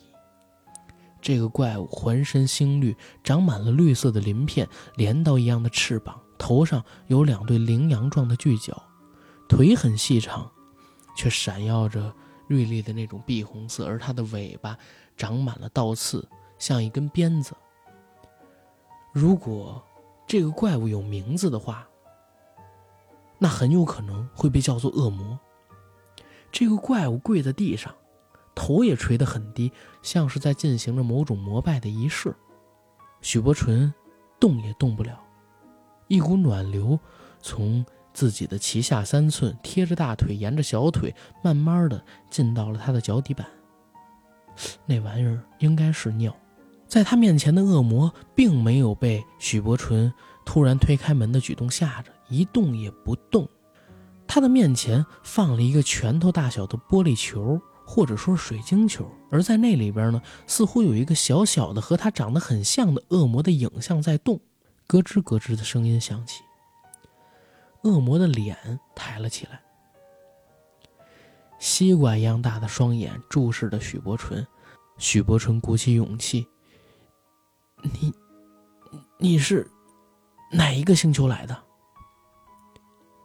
恶魔没有回答他，只是看向他的眼睛，慢慢出现了一小格一小格的红光。这个恶魔的眼睛很像苍蝇的眼睛，是由上百个复眼所组成的，一格接着一格。看着恶魔的眼睛，许伯纯眼皮渐渐沉重，好想睡觉。没用几秒钟，就合上了眼睛，向后一倒，滚下了楼梯。不知道时间过了多久，还在睡梦中的许伯纯呢，突然听到有人好像喊自己的名字，就睁开眼睛看了一下。发现柯宇恒、小韩、老杨几个人都围在自己的身边，许伯纯又惊又诧，将自己在睡着之前在小韩屋子里边见到那些景象，向众人复述了一遍。小韩哭了，你又说我，又说我是怪物，哭着跑上了自己的房间。而柯宇恒和老杨两个人又开始责备起许伯纯，说他是头天在精神病院，实在看到太多恐怖的事儿，做了噩梦。许伯纯想想也有道理，但始终对之前的那个景象心有余悸，所以暗暗下了一个决定，之后坚决不能再和小韩单独在一个屋里待着了。三个人又接着聊了一会儿，就各自回到了各自的房间去休息。第二天。报纸上边的广告呢，如期刊登了。四个人开始等待，是不是还会有其他的落难者找到自己？但第二天，没有任何消息。第三天，报纸还在刊登广告，但依旧没人找过来。第四天，求救两个字呢，依旧出现在广告栏，可是难友迟迟不出现。第五天，报纸已经不出现他们的广告了，前来投靠的难友呢，依旧是一个也没有。而第六天，老杨说不去学校不行了。虽然他不知道今天有没有课，甚至呢，他过去一段时间经常翘课，但他如果再不去学校，万一被辞退了，四个人呢就会失去经济来源。第七天，老杨还是去学校上课，柯宇恒呢也说要出去走走，许伯纯坚持要跟着，因为他不想和小韩独处。第八天，大家等了一整天的难友后，正式宣布搜集难友计划失败。大家都一脸的惆怅，小韩哭了一整宿，老杨是整天不说话，而柯老师呢，就在桌子上边一张一张着烧着卫生纸，专注着看着那些纸张纤维在火焰里边塌陷的过程。第九天，吃完早餐之后，柯老师说他想去找一下他的女朋友小钗。虽然交通工具路线不很规则，但是他觉得自己还是得去一趟，因为他真的很爱自己那个女朋友。而他到了这个世界之后，女朋友虽然还存在，但是两个人交流不了了，所以在陷入到这个空间之后的第八个月还是第九个月，两个人就分手了。现在回到原本的世界无望，柯老师还是想找一找自己这个深爱的女朋友，挽回一下感情，毕竟他不想伤她的心。许伯纯几人呢，都劝柯宇恒，因为他们不知道柯宇恒要花多久才能找到自己的女朋友，甚至不知道能不能到他女朋友住的那个地方。但柯宇恒想见小钗的心意十分坚决，几个人也只能祝福。柯宇恒走了，只剩下老杨、许伯纯和小韩三个人住在老杨家。许伯纯不想和小韩独处，所以每天就跟着老杨到他的学校去上课，在这些课堂里。他见到了很多有意思的事情，比如说老杨讲着讲着课，突然被站起来的女学生甩几次巴掌；有的时候呢，又会有学校领导来视察，突然给老杨就发起了表扬。看着老杨出糗，许伯纯觉得其实也挺开心的。大概过了十几天，柯宇恒回来了。回来后的柯宇恒和走之前有了极大的不同。他把几个人叫到客厅，说是自己掌握了一种。类似于超能力的第六感，这种第六感呢，让他找到了小钗，而且还可以和小钗交流了。过去他失踪的这些天里，就是一直住在小钗的出租房里，和小钗一起训练这种第六感。几个人将信将疑，柯宇恒就说：“这样吧，我让小钗今晚上过来吃饭，你们看我的表现就知道我没有唬你们。”还没等大家问问题，柯宇恒就拿起了电话，摁下了免提键，闭上眼睛，随便摁了几个号码，嘟嘟嘟，对面就开始出现了一个甜美的女声。众人又惊又诧，哎，他真会拨这个电话号码啊！柯宇恒开始和对面的女生进行交谈，也不能叫交谈，因为柯宇恒没张嘴，他只是眼睛盯着那台电话机，嘴唇呢，呃，不住的颤抖几下。可每当他嘴唇颤抖的时候，对面的声音就会停下了，好像真在听柯宇恒说话一样。而当柯宇恒的嘴唇不动，对面呢又会叽里咕噜的说一圈大家听不懂的语言。过了五分钟，柯宇恒把电话挂掉，对着老杨几个人说：“现在是四点半，一会儿呢，小差坐公交车来咱们这儿，大概六点半到。咱们稍微收拾一下，到外边去吃大餐。老杨，你号称自己是一个老饕，你肯定知道最近有哪个馆子比较好吧？我我知道一家，呃，台湾最好的法国菜，但是那家菜馆我已经有 超过半年多没去了，因为我现在找不到去那家饭馆的路。那好，你告诉我那家饭馆大概的地址，在过去新竹的哪条街，我带你们去，到时候你们就知道我说的是真是假。时间到了六点二十，叮咚，门响了起来，没有人应门，也没有人敢去应门。柯宇恒看着大家说：“你们、你、你们真不信啊！”接着他就自己走上玄关，嘲笑似的看着大家，把门打开。门外站着一位绑马尾的女孩，一个马尾上还绑着一只蝴蝶发簪。没想到居然是真的，小柯，你真的弄懂这个这这里的生存方法了？老杨显得很吃惊。没错，不过你们跟他说什么，他可听不懂。我来给你们当翻译。咱们现在呢，就赶快出发去吃大餐。行行，现在就出发。今天晚上大家一定大大庆祝一番，别替我省钱啊！老杨开心的满脸通红，拿起大衣就准备要走。别着急，咱们啊坐公交车去。等会儿到路上你们就听我的，咱们肯定能吃到最好的法国大餐。几个人心情高昂的走到大马路旁边。准备看柯宇恒表演怎么样？坐上公交车。柯宇恒再次跟老杨确认了法国餐厅的位置之后，便任由几班公交车从他们眼前经过，都无动于衷。过了大概十分钟，看到一辆驶来的公共汽车，柯宇恒自信满满的带他们走了上去。时间一分一秒流逝，这辆公交车呢，在市区里边乱钻了半个多小时，有的地方甚至还倒了两遍。看着公交车的行进，老杨的脸色越来越难看。小韩说：“我看我还是炒几个菜，咱们自己晚上在家吃吧。”没事等着。博奇，倒数十八秒。柯宇恒没理会，却突然命令起了博奇：“是，十八、十七、十六。”许伯纯虽然不明白原因，但还是遵从着柯老师的指示，用心的数数：四、三。二，一，零，就在喊到零的时候，这辆公交车突然向左疾驶，笔直的冲了几分钟之后，居然开进了一条幽静的小窄巷，一条窄的车体跟墙壁几乎擦出火花的小巷。好怪的公交路线！可当车子这样开之后，老杨突然之间眼神抖亮，哎，就在这附近，就在这附近，太匪夷所思了吧！车子停下来了。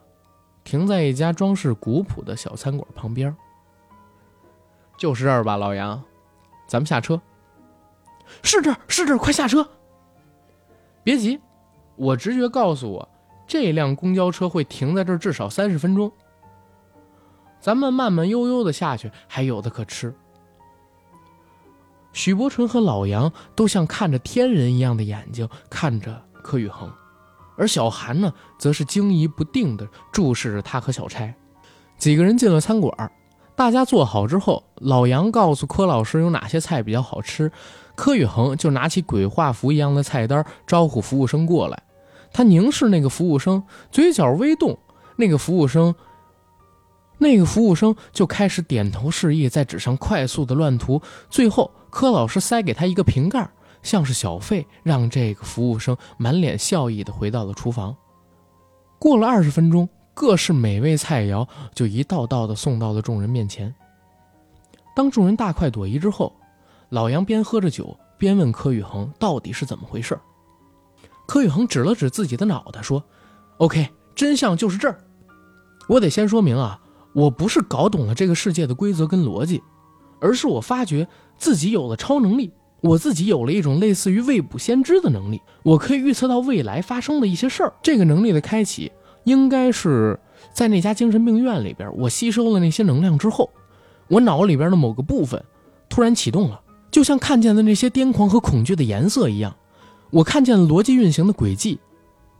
就拿刚刚公交车来说，我之所以选择坐它。就是因为我看到了其他几班公交车，下一站、下下一站、下下下一站、下下下下一站，等等等等，好几站要停靠的位置，发现都没有停在这附近。直到这一班公交车，我看见他的行车路线正好经过这儿，所以咱们就来了。其余三个人拼死命睁大了眼睛看着柯宇恒，就像我想给小差打电话。你们当时看见了，我是把眼睛闭上的。当时我是在脑子里边假装自己要拨哪几个键，接着我就会看见这个动作的结果。换句话说啊，我自己呢可以观察自己的未来。如果说这个号码是错的，我就会在脑子里边再尝试另外一个号码，再去观测它的未来。所以我不可能一次猜对正确的按键顺序。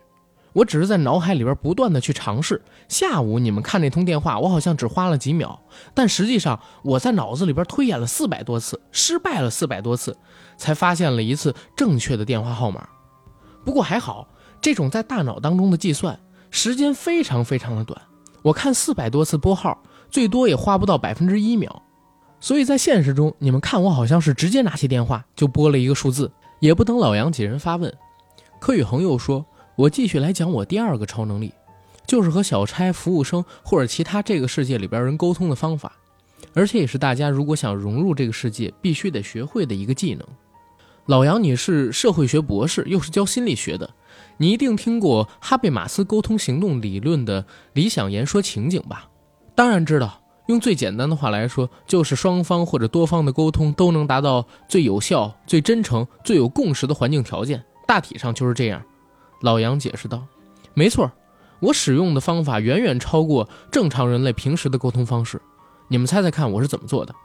许伯纯这个时候插嘴：“是脑电波吗？很多电影里边的外星人都是不用说话的，都是用脑电波交流的。很接近了，确实是脑电波，不过还要加上一点点技巧，也就是催眠。一开始我刚发现这能力的时候，我要跟小差沟通，必须得凝视他的双眼很久，才可以把他催眠。”接着呢，我自己也会被我自我催眠。精彩的地方来了，我们两个人都进入催眠状态后，就可以用脑电波沟通。我们知道彼此有最真诚的意思，没有任何掩饰，完全透明的意念，任何一方的意思都能精准的传达给对方，这就是最真诚的沟通。老杨猛地点头，是不是可以这样比喻？就是我们现在只要学会了这个方法。只要我们想和这个世界的人沟通，都可以进行最直接有效，甚至不用张嘴，不用搞懂他们的文字逻辑和语言逻辑。没错，是这样的。那你是怎么能在电话里边和小差讲话的呢？老杨问。我已经记住了小差的脑电波，所以可以千里传音。用电话讲，不过是想听听他的声音，就算是歪七扭八的语言也不错。所以只要是我不认识的人，我就不能在电话里和他沟通，这点还无法突破。我现在可以试试看吗？许伯春这样问道。我也想尝试一下，最多一次可以几个人，还是所有人都可以？老杨也附和。等一等，等一下！小韩慌张的站起来，摸着自己的胸口说：“我不想做这么恐怖的实验。我觉得像以前那样讲话比较安全。我你也不知道催眠之后会发生什么事儿。本来没疯的，要是疯了怎么办？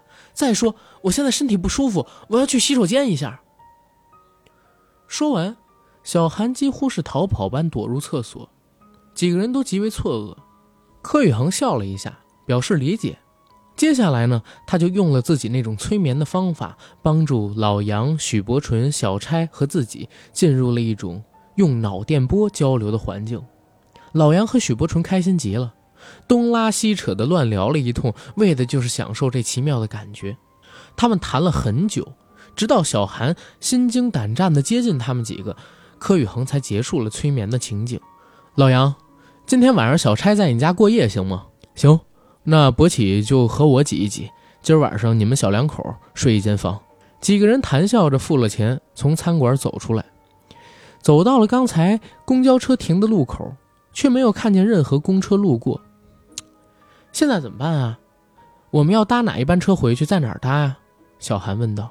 柯老师闭上眼说：“我看看，哪辆车呢？哎，这么巧，这一班公交车居然直接开到老杨家门口。我们顺着柯老师的视线，看到一台全新的豪华公交车停在离他们不到十公尺远的地方。哎，这么巧吗？这么半天都没有一辆公交车过来，遇到第一辆公交车居然直达老杨家。他们走进公交车，发现。”除了满脸胡茬的中年司机，车上一个人都没有。真幸运，我们上车吧。小韩露出笑容。不，等一下。柯老师脸色怪怪的说：“怎么了，小柯？有更合适的公交车吗？”没有，刚刚相反，一般也没有。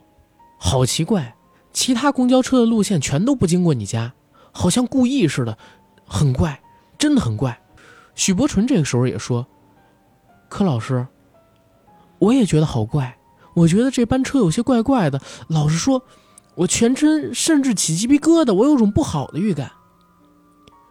你也察觉到了吗？你的资质很高，够资格做我的徒弟。咱们还是坐出租车回去好了。柯老师笑着说：“等会儿，我不同意。”是小韩。为什么这班车可以直达老杨家，我们偏偏不坐呢？我不管，我偏要坐。小韩嘟着嘴说。那好，这班车大约在三十四分钟之后就会抵达老杨家的门口，你自己小心点柯老师说完，带着几个人转身就要走，气死我了！许伯纯觉得很奇怪，这跟他认识的小韩那个温柔体贴的小韩完全两码子事，一定是小韩爱上了柯老师。今天晚上，小韩和柯老师一定太恩爱了，小差吃了一整晚的醋，所以现在故意跟柯老师唱反调，发起性子来了。本来柯宇恒不想鸟小韩，做事就要走，但这个时候呢，小差拉着柯宇恒讲了几句话，柯宇恒只好乖乖的带着众人上了那辆巴士。原来小差不懂小韩在生气什么，问了柯宇恒的脑波之后，他就觉得小韩一个漂亮女孩坐晚班公交车太危险，就非要拽着柯宇恒他们一起陪小韩。公车开始行进，车上除了冷气太强，一切都很舒适。望着窗外的霓虹灯，许伯纯心里突然觉得很不安。柯老师，这车真的直达老杨家吗？绝没有错，正确的说，再有十八分钟之后就要到了。既然绝不会错，那你还担心什么呢？只是一种感觉，觉得坐这班车绝对没好事儿。我也觉得很奇怪，为什么这班公交车有一种很浓厚的邪气呢？我最大的担心，其实就是因为你有这种感觉。记得在精神病院里，我跟你都察觉到那几个沉默的病患身体里边有着巨大的能量的不祥感。事后证明，咱们俩的直觉是正确的。所以刚刚你说你的隐忧之后，我就更担心了。行了，别聊了，不是好好的吗？现在车子的确是开往我家的路上，没什么好担心的。老杨接话道：“那请你解释一下。”为什么从刚刚到现在，这车都没停过，也没有让任何乘客上来？柯老师反问道：“我从没有看过一辆公交车，未来的轨迹是从头到尾没有停站，直达我想去的地方，好像生怕我看不出来他要往你家开似的。只是他越吸引我上车，我就越怀疑，越不想上车。”等等，许伯纯突然插嘴道：“柯老师，你看一下这班车经过老杨家后的路线。”嗯，没有一秒，柯宇恒就继续道：“开往，开往精神病院。这辆车之后会开到我们之前去的那家精神病院。”这句话说完，柯宇恒、许伯纯、老杨、小韩四个人身上好像都炸满了鸡皮疙瘩。啊，那我，那我们赶快下车吧。老杨极力的保持镇定，说出了这句话。为什么会是那家诡异的疯人院呢？怎么会这么巧呢？不久，公交车开到了老杨家住的小区附近，几个人的神经紧绷，开始倒数：二十、十九、十八。看到老杨的房子了，数字也数到五、四、三、二、一、零，车子停了。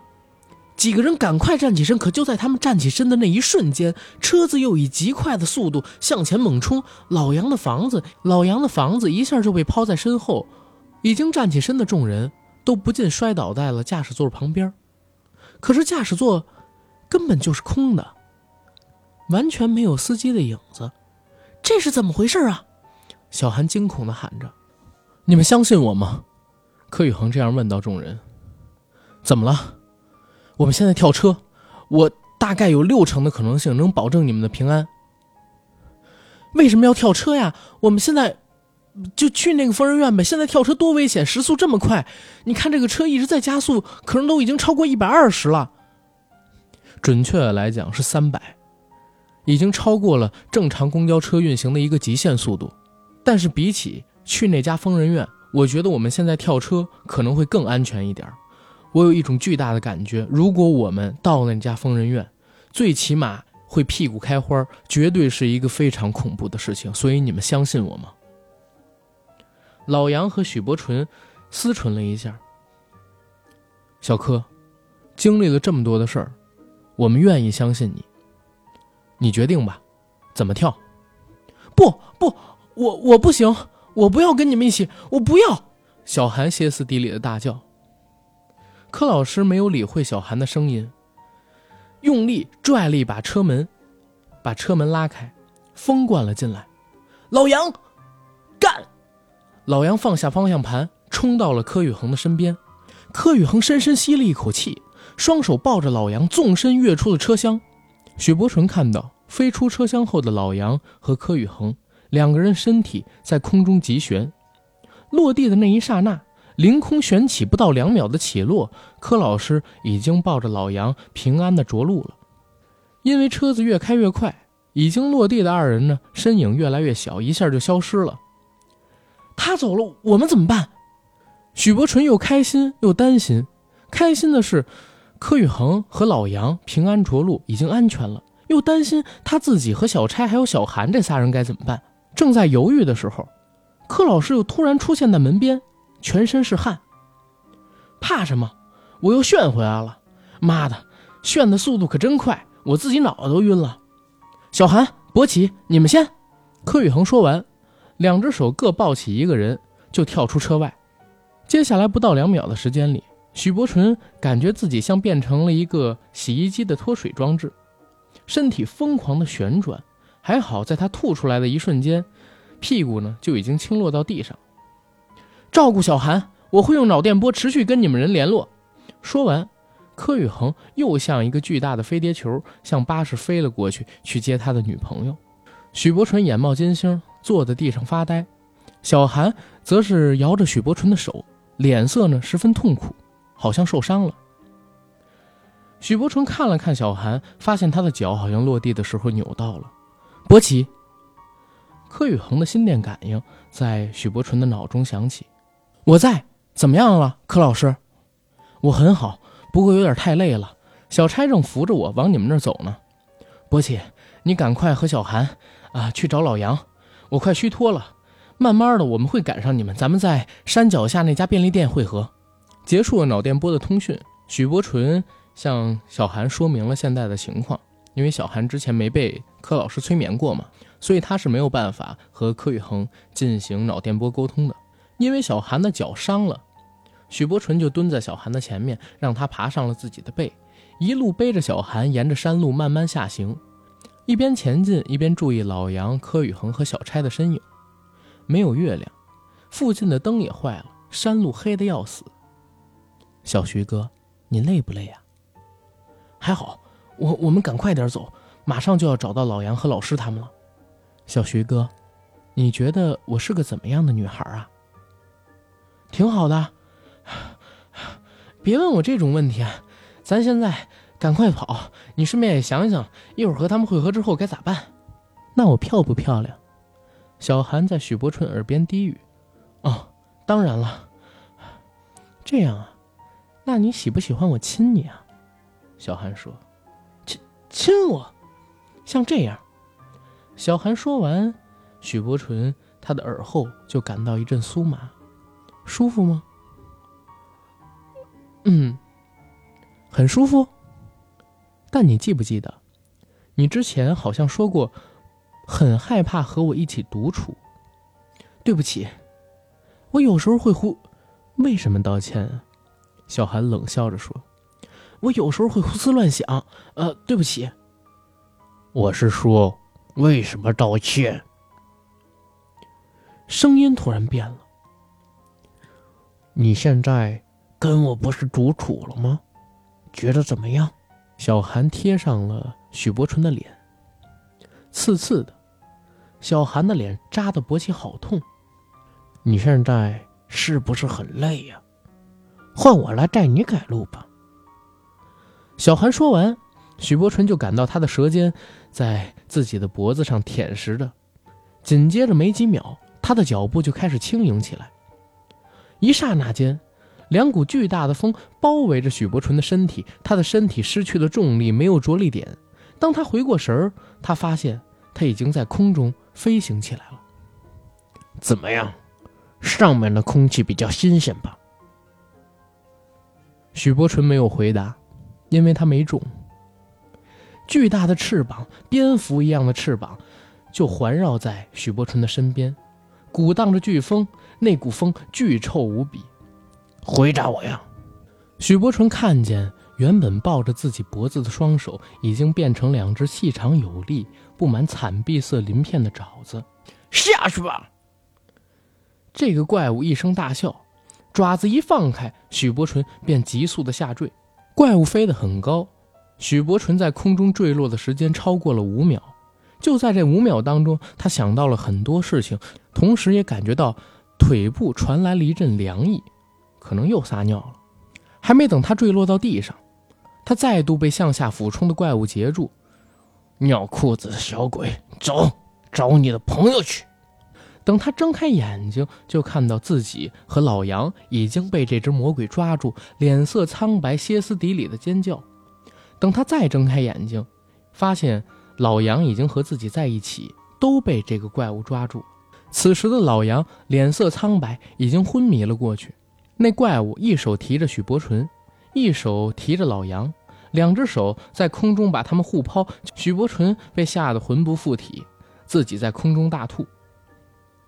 我们来玩个游戏吧，许伯纯，你现在有三个选择：一，代替你的老师死；二，我现在就立刻吐出火焰，活活烧死你老师；三，你拿一个东西插在你老师的脖子上，我包他死不了，只会活得很痛苦。怎么样？你选择哪个选择？我选一。柯宇恒是许伯纯心里的英雄，为他死，许伯纯觉得也没什么不好的。很好，那我们就开始吧。怪物的表情似乎很愤怒，他用尖锐的脚趾甲划开自己的腹部，血淋淋地取出一只挂满倒刺的肥虫。怪物拿着它在许伯纯眼前晃啊晃啊，吃下去，白吃才吃呢，不吃也可以。那我就把它从你的屁股里塞进去，让你死得更慢。它会吃了你的肠子，吃掉你的胃，把你的胃搅烂，再把你的脑子啃光。干！柯老师是对的，我就知道屁眼要开花了。许伯纯这样想到。那只怪物用脚拿着不知名的怪虫，在许伯纯脸上磨蹭着。许伯纯又吐出了刚才吃的不少法国蜗牛出来。来，乖乖的把屁股撑开。怪物愉快的用脚把许伯纯的裤子撕裂。许伯纯立刻感觉屁股凉得不得了。我选三，我选三，快点把它拿走！许伯纯发疯似的鬼叫。魔鬼点了点头，又把怪虫吞了下去。接着。又用锐利的脚指甲再度划开了他的腹部，取出了一个蛋一样的金属装置。按了这个金属装置上一个红色按钮后，那颗蛋呢，像莲花一样打开。这个装置中间放了一颗弹珠大小的绿色小球。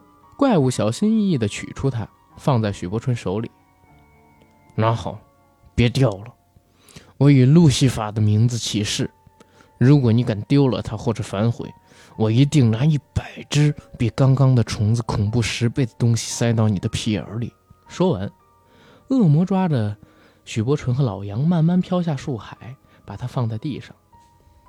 记住了，把这个绿色小球放在柯宇恒的脖子上，然后直接捏碎它。捏碎就赶快离开。如果没机会，手臂或其他地方也可以。你要知道，老杨在我手上。如果你不照做，我就把他拧成一条人柱。柯宇恒这个人知道的话，按他英雄主义的性格，也会要你牺牲他的。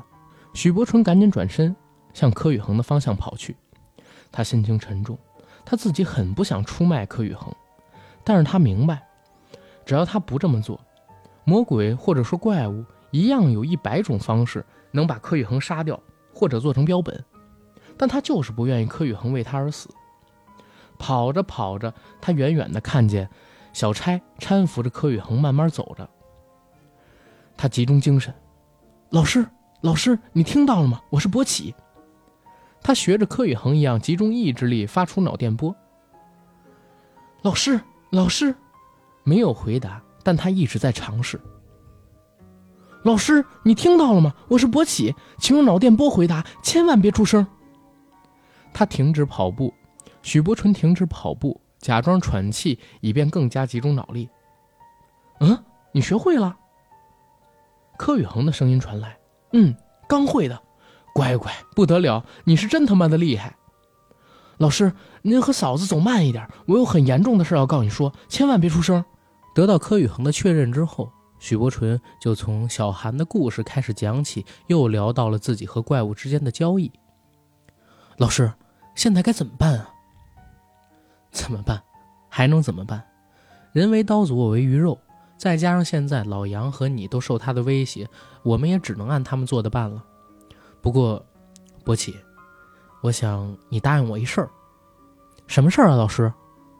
如果你还能活下去，那我求你要用你的能力保护小差和老杨这两个人。老师，我不知道有句话该不该说。什么话？我觉得我比您多活不了多久。他们弄完你就得弄我。操！柯宇恒骂了句街，聊着聊着，两个人就已经越走越近，碰到了一起。许伯纯靠近了柯宇恒，立刻将那颗绿色的小球摁在了他的脖子上。柯宇恒 浑身抽搐着倒在地上，看着博起，你，你。许伯纯也不知道是老师的演技。还是这颗小球真有那么大的威力？正在思考着，突然有三股腥风袭来，三只怪物就已经站在了他的面前。干得漂亮！现在跟我们走吧。之前变身成小韩的那个怪物这样说道。随后，这几个怪物就分别架起了许伯纯等人，向疯人院的方向飞了过去。讲到这儿呢，阿甘可能得跟大家说一下。语言和恐惧炸弹这一集的都市恐怖病可能是这个系列短篇小说当中最难录的一期，不是说有其他方面的问题，而是在于这一集的故事实在太长了。之前给大家做的《阳具森林》大概是两万五千字，语言本身呢有一万七千字，但是直到我开始录恐惧炸弹才发现，这本小说是一个长篇小说，有将近十万字，是九万七千多。所以在讲的时候，我其实是把语言融入到了恐惧炸弹的故事，许伯纯的那个视角给大家做出来的。但随着录制工作的进行，阿甘是越来越感觉到这小说太长了。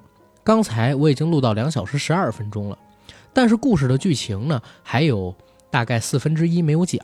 我不知道如果按之前的录制方式或者说是进度，要花多长时间才能给大家录完。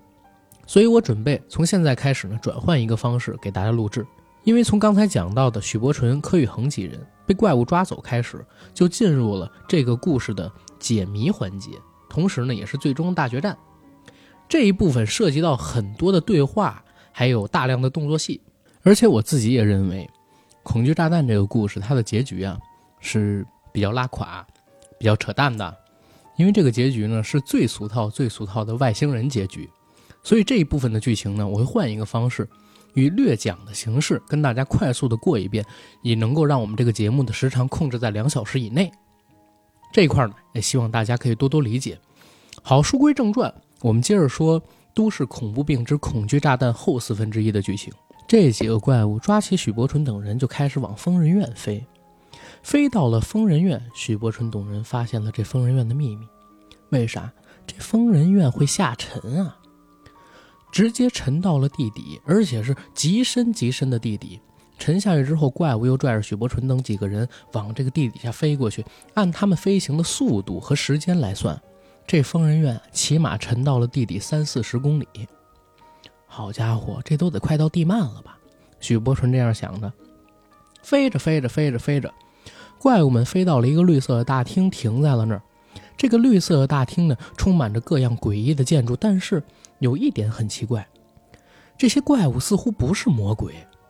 因为在这个大厅当中呢，充满着各式各样的机械造物，而且看上去要比许伯纯等人了解到的地球科技，起码领先好几个世代。他们停落的地方是一个极高极宽阔的大厅，当然你也可以把它叫做广场。广场的正中呢，是一个怪物的雕像。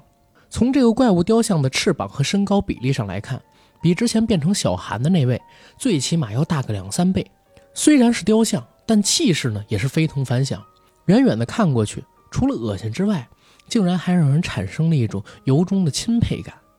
也不知道这雕像到底是怎么雕成的，雕出来的大师呢，肯定也是一位艺术大家。几人被怪物带到了广场之后没多久，从地面上呢亮起一道星形门，从星形门对面穿过了一个年老的怪物。这个怪物比抓许伯纯等人来到广场的怪物要大出几号，但是很明显没有广场上边那个大。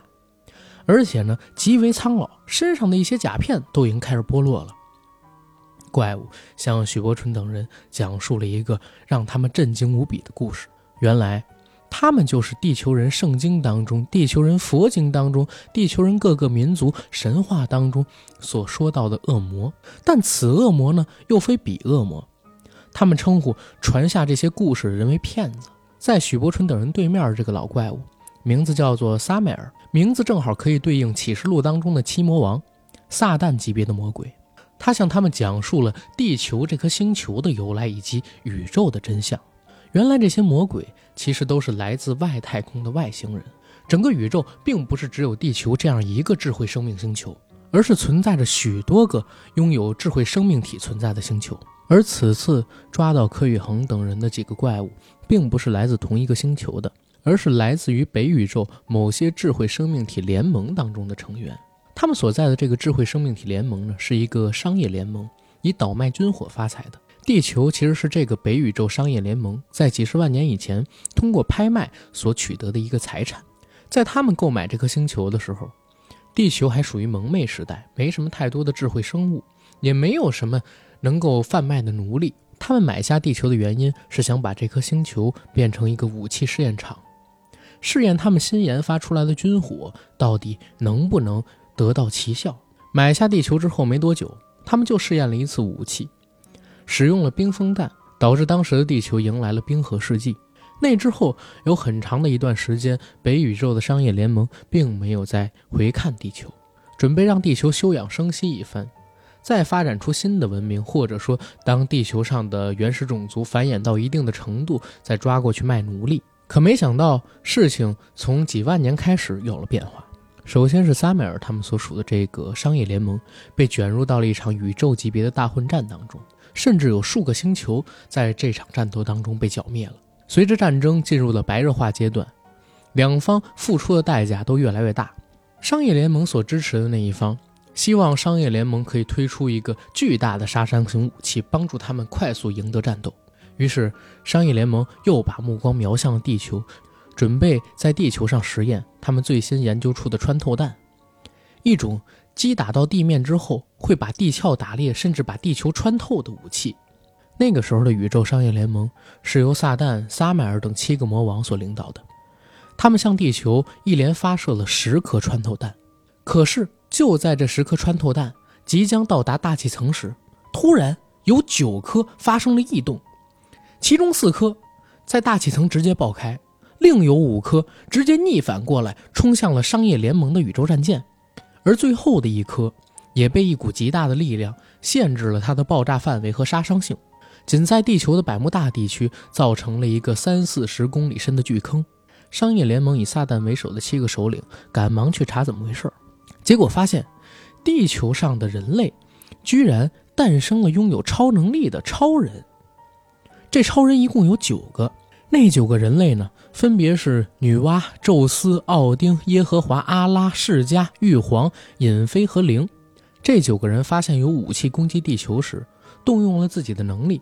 其中有四人的功力较弱，只能在大气层进行引爆；而另外五个能力比较强的，直接让飞弹逆转，攻击向了商业联盟的宇宙战舰。当时的商业联盟大惊，赶忙下令退守月球。结果那九个超级地球人居然杀上了月球，还和商业联盟爆发了一场大战。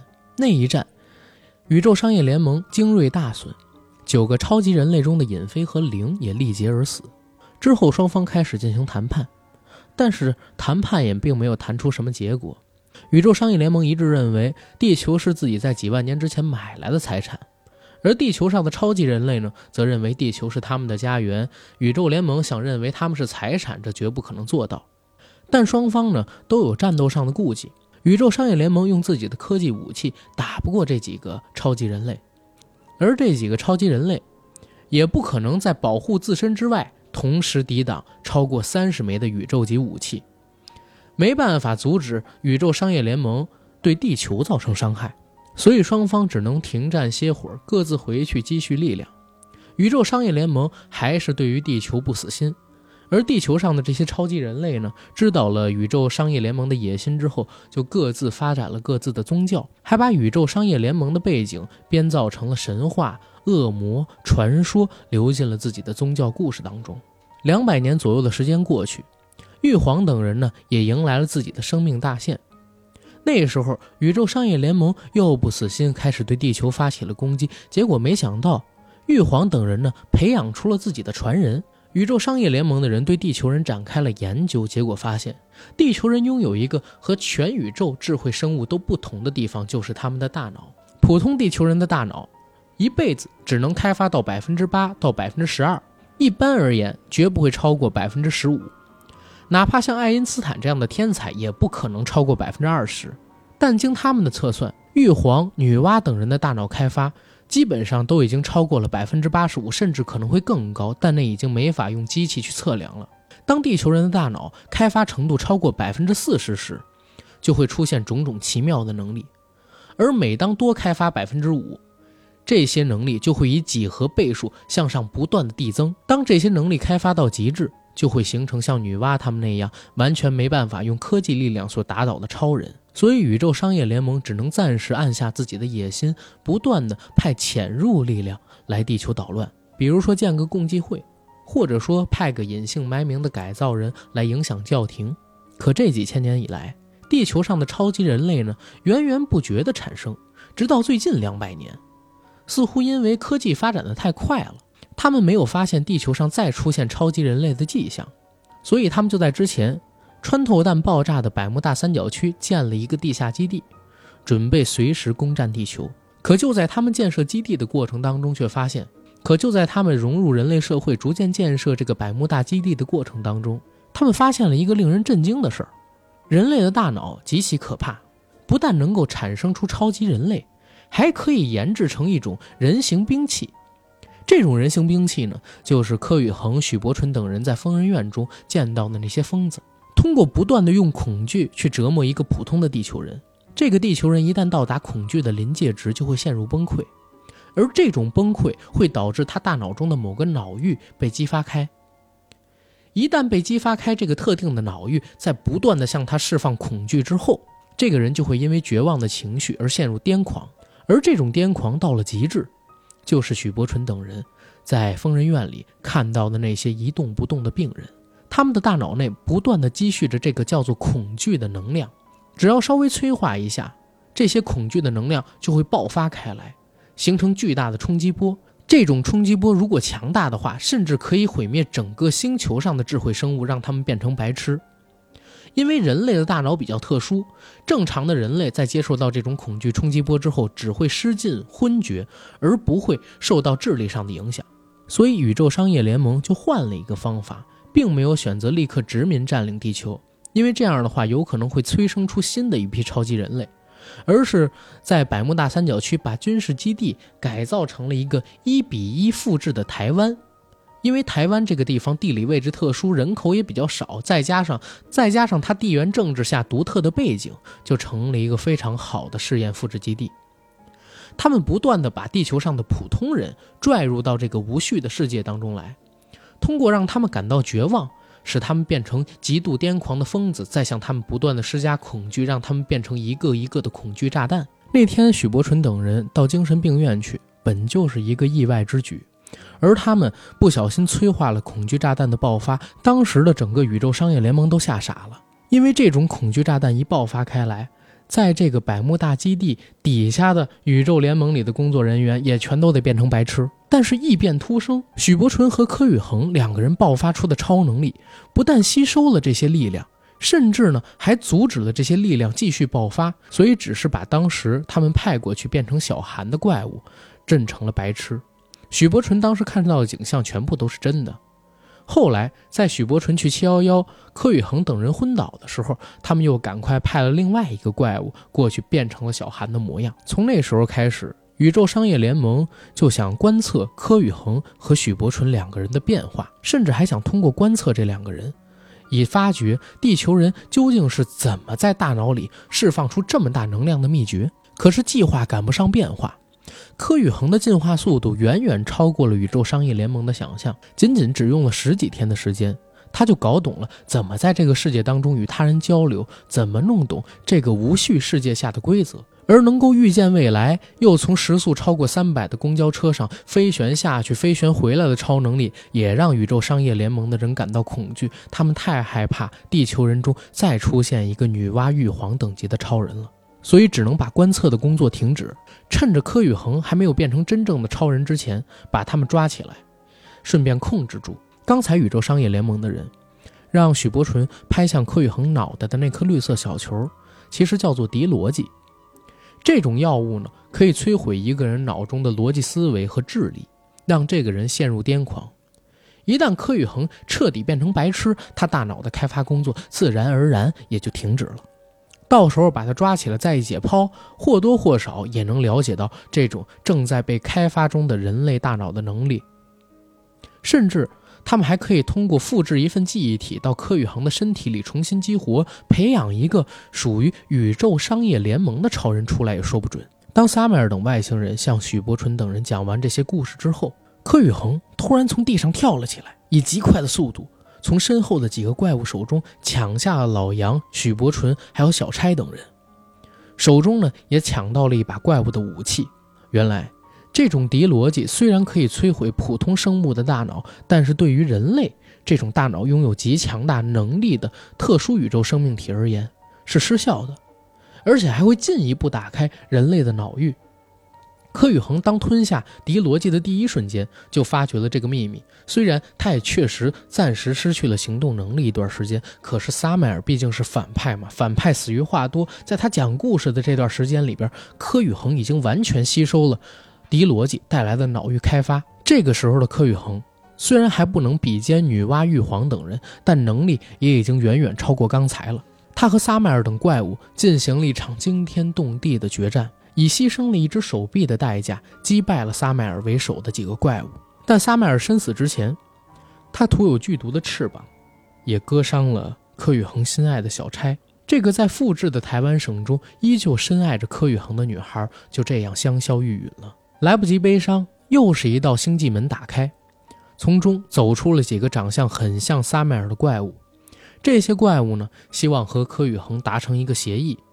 既然柯宇恒的能力已经到达了如此境地，他们也没有办法再困住柯宇恒了，只能再次提出了当时对抗女娲、玉皇等人时使用的方法。如果你还要在我们的基地里大闹，我们立刻就会朝地球发射数百颗炸弹。以你一个人是没有办法保护地球上的生物的。我们可以答应你，只要你放掉这个基地里边的人，我们就会退出地球。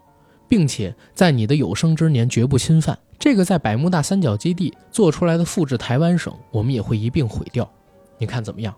柯宇恒深深思考了一段时间，和他们定下了一个新的协议。首先，这个复制的台湾省不要毁掉，同时他也不会阻止外星人继续制造这些恐怖炸弹，前提不能再把普通人卷入到这个复制的台湾省当中，而要去找那些死刑犯，或者说无耻的政客以及奸商资本家。这些吸饱了普通人鲜血的人，才是真正的渣子，真正应该被变成癫狂的武器的恐惧炸弹的最好人选。而在这个复制台湾省中的每一个人，他要求宇宙商业联盟不予干涉，让他们平静的生老病死，就让这个小台湾省永远这样待下去。同时，柯宇恒也做下威胁，从他离开这个百慕大三角基地开始，他就会通过寻找像许伯纯和自己这样的人。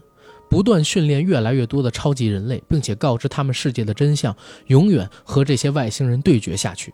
这个谈判相当高明，既许诺了外星人好处，同时呢又给予一定的威胁。许伯纯相信，经过柯宇恒的这一番运作，地球一定能保持长时间的安宁。当然，自己也得努力，变成一个像柯老师那样真正的超人。故事的最后，许伯纯、柯宇恒和老杨三人。坐上了外星人的飞船，从百慕大三角基地回到了现实中的中国台湾省。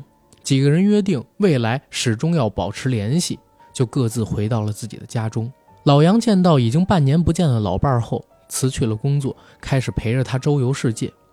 许伯纯开始向柯宇恒学习如何变成一个超人，增进自己的超能力。而柯宇恒找到现实生活中的小差之后，向他解释了失踪和断臂的经过。